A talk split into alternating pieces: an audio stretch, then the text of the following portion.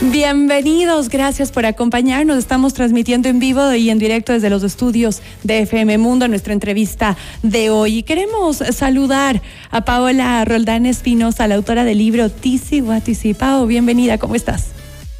Hola Gaby, un gusto. Gracias por tenerme tu programa. No, y estoy contentísima de tenerte acá. Eh, tuvimos la oportunidad de, de leer tu libro y déjame decirte que nos, nos llenó el espíritu, nos llenó el alma, nos hizo ver eh, la vida desde un ángulo diferente. Eh, yo más que presentarte a ti, quisiera que tú te presentes. ¿Quién es Paola Roldán?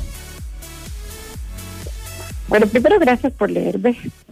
Es, en esta época de lecturas tan cortas y tan rápidas, coger un libro ya es un privilegio, así que gracias por leerme.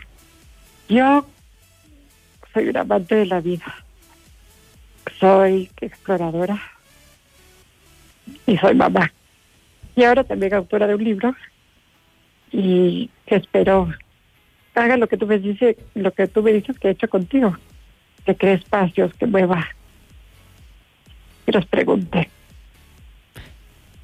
Me generó muchas emociones. Justamente hoy que conversaba con Val Alarcón, nuestra coordinadora del programa, me decía, ¿Qué te dio? Y creo que a lo largo de la lectura me dio muchas emociones. Y les voy a contar eh, el inicio del libro. Eh, Pao cuenta sobre cómo conoció a, su esposo, Nicolás. Y claro, se dio porque um, vivieron un accidente, él tuvo un accidente de moto en la hacienda de, Paola y ella sentía la responsabilidad de cuidar a ese chico que casi que no conocía. Em, y que claro, después de este accidente tuvo una situación muy delicada de salud y ella tenía mm, mucho cargo de conciencia, a pesar de que obviamente ella no, fue la causante del accidente, pues se dio en, una, en su propiedad. Y Pau me encantó, sobre todo una, una de las partes de, de, lo que tu esposo, tu ahora esposo Nicolás, te dijo. Gracias, eh, lo que ocurrió fue perfecto, pasó exactamente lo que tenía que pasar. Estoy agradecido por este accidente. Y entonces tú ¿Por qué tienes este peso en tus espaldas? ¿Tú crees que las cosas en la vida, aunque parezcan difíciles, aunque a veces hay, hay situaciones duras que a veces nos quejamos por tonteras, pero a veces sí hay momentos difíciles que creemos que somos la víctima más grande del mundo? ¿Tú crees que todo lo que nos pasa hay que decirle un gracias, Pau? Si es que hay que, hay que agradecer en lugar de quejarnos. Es una pregunta importante. Eh, mira que he aprendido mucho y creo que para llegar a un gracias debe ser algo profundo y sincero. Y no esta, esta comunidad New Age de que la gratitud ante todo funciona. Creo que para llegar a un gracias, a mí al menos, he tenido que transitar por todas las emociones. He tenido que transitar él porque a mí lo quiero, si quiero, porque a mi marido, qué difícil, y eventualmente poder regresar a ver esta, este evento de nuestra vida que mencionas. Y poder agradecer y poder entender que fue un infortunio que nos llevó a poder prepararnos para tantas cosas en el futuro. Pero no son gracias desde arriba, desde encima, desde porque sí, sino fue gracias que transitó todo antes de poder llegar a eso. Entonces parte de lo que entiendo es que, que, no hay que verlo como, bueno, vivamos en la gratitud y todo viene por algo, sino que de verdad hay que sentirlo, ¿no? Hay que, hay que interiorizar qué es lo que, que, sucede tal vez y la, la enseñanza, como tú has dicho, la preparación que nos da ciertas situaciones en la vida para asumir nuevos retos que se presentan en el futuro. Em, bueno, como como, como muchos de ustedes conocerán, Paola eh, sufre de ELA, es la esclerosis lateral amiotrófica. Eh, Pao, tú, bueno, en, tu libro, la, primera etapa, pues cuentas, obvio, parte de tu niñez, tuviste una niñez muy mágica, eh, por lo que decías, bastante mimada, muy cuidada, de una, vienes de una familia, de una situación económica muy holgada, papá y mamá juntos en, en toda tu niñez, tu infancia y tal. ¿Qué piensas al respecto? Porque a veces uno, uno piensa que tener una vida fácil, y, o no más que fácil, eh, con todas las, las, protecciones, el amor, el cuidado, te prepara para ser fuerte para lo que se viene, ¿no? Mucho de eso se habla de que la, gente que, que, la pasa duro de niño luego arrastra eh, problemas psicológicos y, y, y asuntos emocionales que no lo puede manejar en el futuro. ¿Tú crees que tener una, haber tenido una niñez eh, buena, sana, mágica, ayudó a tu transitar y ahora a enfrentar el, el ELA, la esclerosis lateral amiotrófica? Déjame volver un ratito a, un comentario que hiciste al inicio, que es que yo sufro de ELA. Y eso es asumir que yo estoy sufriendo. Tienes razón. yo tengo un diagnóstico de ELA. Así es. Tienes razón. Pero no sufro. Y eso no significa que no está doloroso, extremadamente doloroso. Pero esa enfermedad ha sido para mí, eh, como dice uno de mis maestros, una noche oscura que me permitió transitar hacia un lugar que nunca hubiese llegado, porque no creo que hubiese llegado si es que no era a través de esta maestra que viene nombrada como Vela. Pero para serte sincera, creo que en todo lo mágico de mi niñez que describes, o de, o de la vida anterior que tuve a esto, creo que sufrí más que lo que sufro ahora. Porque era una vida, mi vida desde más arriba. Desde, no, yo no le tengo guerra al ego, no le hago guerra al ego, creo que el ego es algo importante en nuestra vida, pero sí creo que el ego hiperatrofiado puede hacer daño. ¿Y a qué te refieres con el ego, Pau? El ego es esta sensación de separación, esto de somos tan distintos tú y yo, y esta, este sistema como de autoprotección que no nos permite vivir desde la esencia, sino desde esta parte superficial. Y yo siento que más que sufrir ahora, mi alma sufría antes por vivir desde ese espacio. Entonces, bueno, mi niñez fue una niñez mágica, pero eso no quita que haya tenido las dificultades a la medida que en ese momento las podía manejar. Y creo que más que eso, prepararme para lo que he vivido ahora, ha sido toda esta vida de preguntas, esta vida de cuestionamientos, de pensar más allá de el trabajo, la ropa, la bulla, la fiesta, eh, el éxito, los hijos, los enamorados. ¿Qué más? ¿Qué más hay? ¿Qué más está? Y eso ha determinado un montón cómo he transitado ahora este, este diagnóstico que tengo.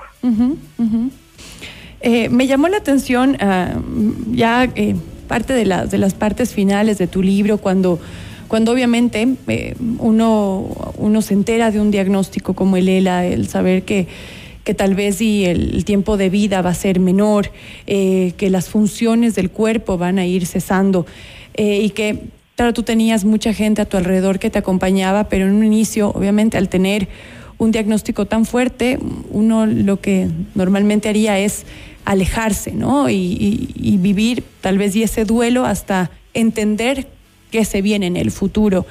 Y me llamó mucho la atención una fiesta que tú hiciste, Pau. Eh, que cuando tal vez y la mayoría de gente diría, no, yo lo que quiero es estar guardado en mi habitación, no quiero que nadie me vea, que nadie comente de esto. Tú tuviste, hiciste todo lo contrario. Hiciste una fiesta en tu casa con tus amigos, con tu familia. ¿Cómo fue eso y qué representó para ti hacer esta fiesta eh, al, al, al, tener una, una circunstancia compleja en la que estabas en ese momento eh, sobrellevando. Gaby, la verdad es que sí pasé mi periodo de aislamiento. Cuando recién me diagnosticaron pasé meses y meses. Eh, cuando estuve primero en el Ecuador, guardada en mi cocor, de mi familia, de mis hijos, de mis pensamientos. Luego estuve en el exterior sin, prácticamente sin conexión con, con la gente que me había acompañado siempre, sino solo con mi familia íntima. Y yo creo que esto como esa capacidad de procesar cosas por mí sola. En mi espacio permitió que cuando yo regrese esté lista para finalmente poder vivir en un lugar muy puro, muy sano, muy fuerte, muy vulnerable y con ganas de celebrar, porque si bien mi cuerpo está atravesando esta este diagnóstico de Lela, la transformación que yo he tenido interior, viaje que, he hecho,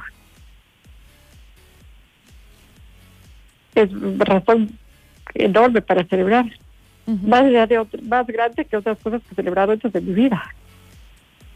Y el poder juntarme con gente que ha vivido un montón de procesos duros conmigo y enfermeros y doctores y hospitales y en su lugar poner música y fuego y disfraces fue una celebración que no solo para mí sino para los que me han acompañado ¿Te sentiste bien? ¿Te sentiste cómoda? ¿Te sentiste plena en esta celebración?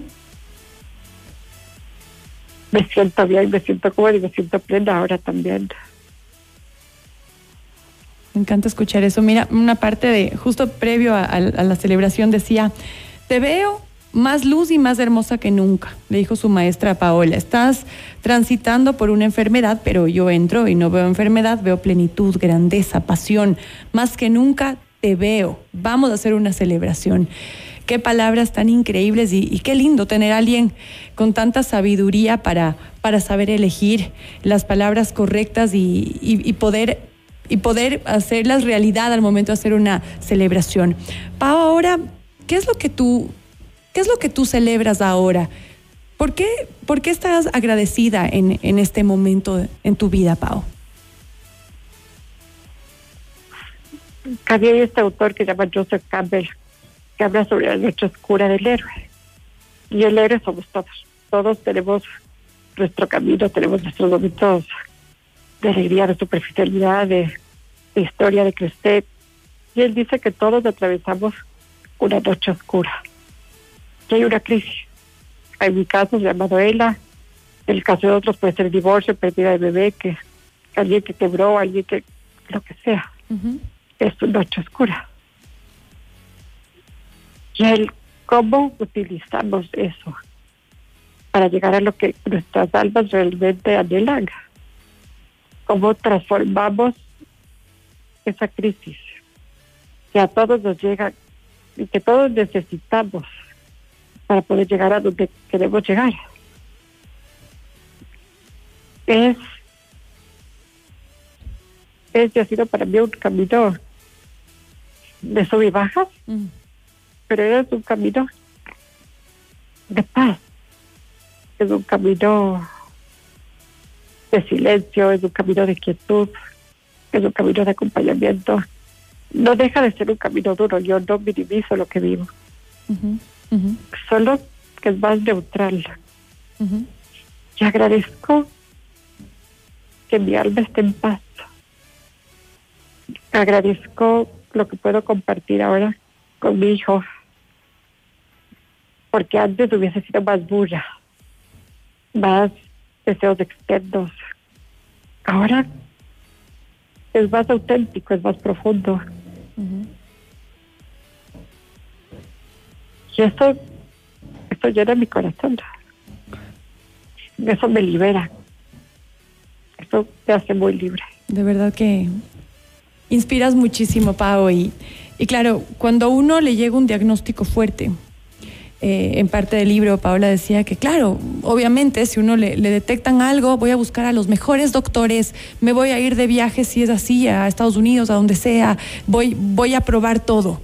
Eh, y no solo las curas tradicionales, medicinas tradicionales, sino todo lo que, lo que está en nuestras manos. Y claro, eso, eso sucede cuando cuando tenemos una crisis, ¿no? Estamos hablando en lo médico, Pau se refería a temas relacionados con, con, un divorcio, la maternidad, cuando no, se, no, llega un bebé y, y, empiezas a hacer esta búsqueda.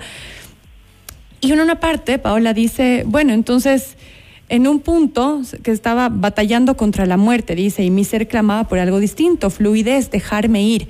Esto no significa un give up o darme un por vencido, sino un surrender entregarme a lo que debía ser, entregarnos a la situación que, que, tenemos que batallar en ese momento y aprender la lección que, que nos está dejando la vida en esto. Pau, yo, yo quiero agradecerte muchísimo por, por acompañarnos hoy, por contarnos de tu libro, por, es más, por escribirlo, eh, invitarles a ustedes que nos escuchan ahora a que lo lean. Yo me lo devoré en una tarde tarde noche.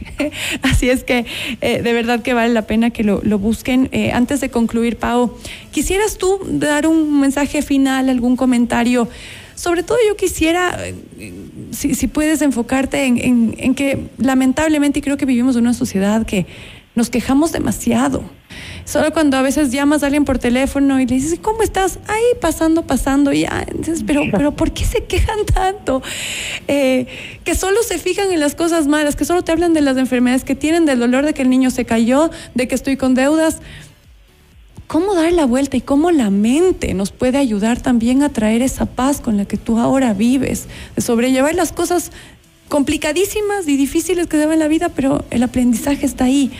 ¿Qué podrías decir tú al respecto como para cerrar esta entrevista, querida Pau? Sabes que hace un tiempo una, una persona me enseñó a sentir las emociones. Recuerdo que me preguntó, me dijo, ¿cómo te sientes? Y yo le dije, no sé, solitaria, que esto fue hace varios años. Dijo que cómo se siente, yo le escribía tristeza, lo que fuese. Y me decía, no, pero ¿cómo en tu cuerpo se siente esto? Y la verdad es que yo tenía 35 años y muchos años de, yo qué sé, yoga y todo tipo de terapias, y me di cuenta que no sabía sentir, que sabía pensar. Y cuando solo habitamos de la mente, que la mente es un alma maravillosa, pero es un alma bien limitada, Mm. Nos olvidamos de sentir. Y la vida desde la mente es un montón hacia afuera. Cuando regresamos al cuerpo, cuando conectamos, cuando estamos, volvemos. Y desde ahí es más fácil agradecer. Es más fácil ser. Es más fácil no quejarse tanto. Porque estás, estás agüitándote que hacer un montón. Así que creo que yo no soy quien para dar consejos, solo que lo que a mí me ha funcionado es conectarme con el sentir. Y eso que significa apagar bulla, el Facebook, el shopping, el ruido, conectar, estar presente, ser. Gracias, Pau, por acompañarnos hoy en Mundo Express. Estamos conversando con Paola Roldán Espinosa, la autora del libro Tizi Guatizi. Les invitamos a que lo compren. Está disponible, yo lo compré en Pinto, sé que también está disponible en Diawol, en algún otro lugar más, Pau. ¿Dónde lo encontrar? Pueden encontrar todos los puntos de venta en paolaroldánespinosa.com y gracias por abrirme este espacio y que ojalá conecte con alguien que necesite. Te agradecemos a ti muchísimo y te mandamos un abrazo fuerte. Paola Roldán Espinosa, la autora de Tizi hoy en Mundo Express. Una pausa y regresamos